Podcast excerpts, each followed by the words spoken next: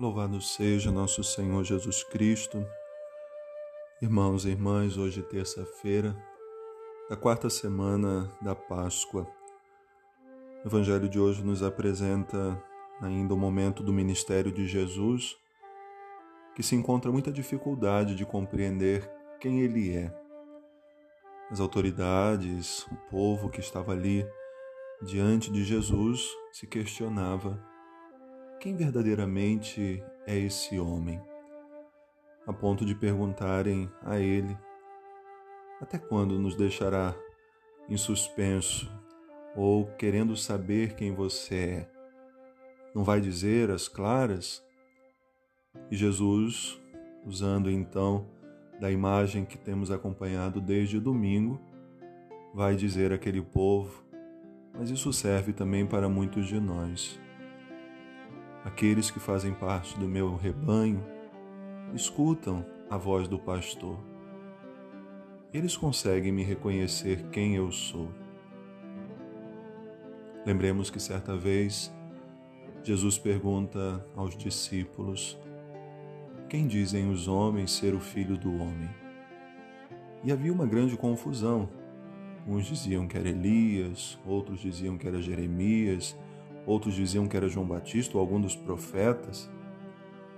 E então Jesus pergunta aos seus discípulos, aqueles que ele havia chamado pelo nome, que ele havia atraído ao seu coração: E vós, quem dizeis que eu sou? E ali Jesus esperava uma resposta diferente, e de fato foi. Pedro, em nome da comunidade, vai dizer: Tu és o Cristo, Tu és o Filho do Deus vivo. É essa diferença que deve ter entre nós que estamos na igreja, que caminhamos à luz da fé, e aqueles que estão no mundo. O mundo não conhece a Deus. O mundo, muitas vezes, como bem sabemos, rejeita Cristo. Mas nós que estamos dentro da igreja, precisamos saber bem quem Ele é porque sabendo quem é Cristo, nós saberemos quem somos nós. Só conseguimos saber a nossa vocação, tomar consciência de quem nós devemos ser para o mundo a partir do momento que reconhecemos quem é verdadeiramente o Cristo. Não é só um fazedor de milagres, não é só alguém que passou pelo mundo transformando água em vinho ou multiplicando pão. Não. Ele é o Cristo, ele é o Filho do Deus vivo. Isso significa é aquele que veio para dar a sua vida, para resgatar a cada um de nós.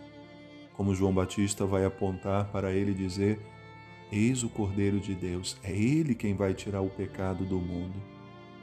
Ou seja, Jesus tem uma missão diferente de tantos outros que vieram antes dele e essa missão de Jesus, ela tem a sua continuidade na história.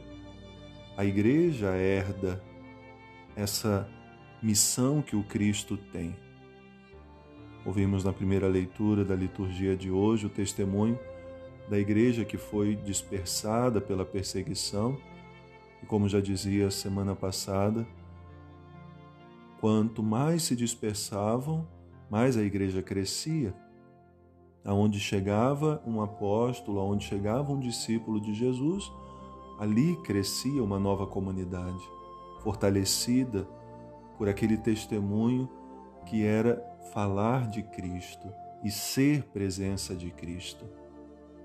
Hoje se fala do momento em que pela primeira vez os discípulos foram chamados de cristãos. Isso significa um outro Cristo.